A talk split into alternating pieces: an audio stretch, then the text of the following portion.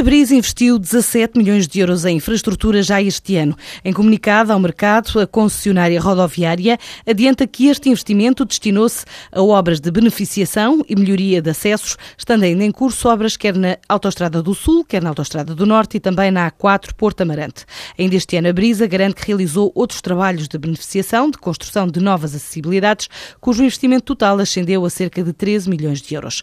Sem revelar um valor de investimento e percentagem de participação, a Espírito Santo Capital anunciou a entrada como acionista minoritária no capital do Grupo Ramos Ferreira para apoiar a consolidação da empresa em Portugal e reforçar o processo de internacionalização em mercados como Angola, Argélia, Moçambique e Uganda.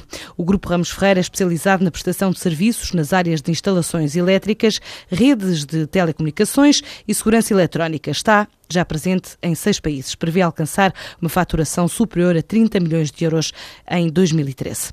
O novo paradigma do consumo domina o primeiro encontro da distribuição em Portugal, que reúne diversos especialistas do setor hoje, ao longo de todo o dia em Lisboa. O perfil do novo consumidor revela uma alteração de prioridades nos padrões de compra. Assim diz Nuno Saraiva de Ponte, da InStore Media, um dos organizadores do encontro. Um consumidor que tem claramente restrições financeiras, tem muita informação sobre a sua compra e altera um pouco as suas prioridades, por exemplo, da alimentação, as vendas mantêm-se, mas muito à custa de promoções.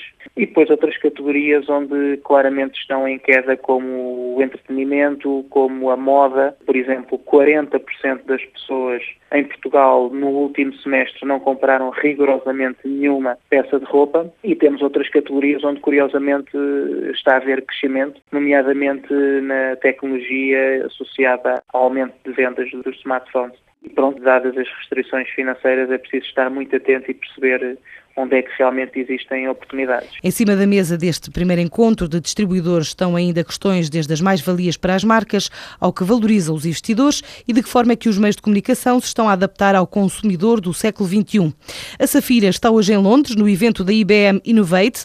Em novembro também vai à Cimeira Mundial da IBM mostrar as aplicações que tem e que já lhe permitiram um crescimento de 25% do negócio no Reino Unido, onde as receitas triplicam desde 2011. A Inglaterra faturou 2,7 milhões de euros, espera alcançar os 3 milhões até final do ano.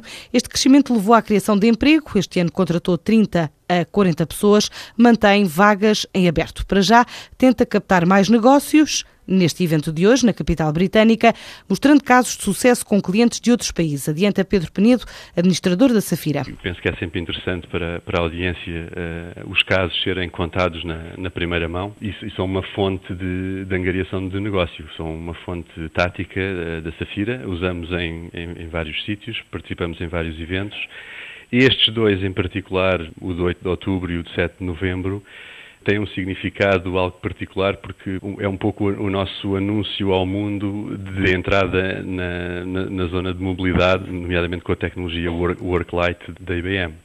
E vamos apresentar um, um, dos primeiros casos de sucesso dessa tecnologia com um cliente nosso aqui em Espanha, que é a IPRA, é uma farmacêutica, e eu penso que, enfim, o, o, relevo eh, tem a ver com isso, tem a ver com eh, apresentarmos eh, este caso, marcarmos a nossa intenção e o nosso investimento nesta, nesta área, que acaba por ser uma continuidade do, do Business Process Management, no sentido em que vamos permitir ao, aos nossos clientes estender os seus processos para mais canais, em particular os canais móveis, os iPads, os telemóveis, etc. O negócio internacional pesa já 80% no volume total da Safira, os mercados-alvo são Angola, Alemanha, e Reino Unido.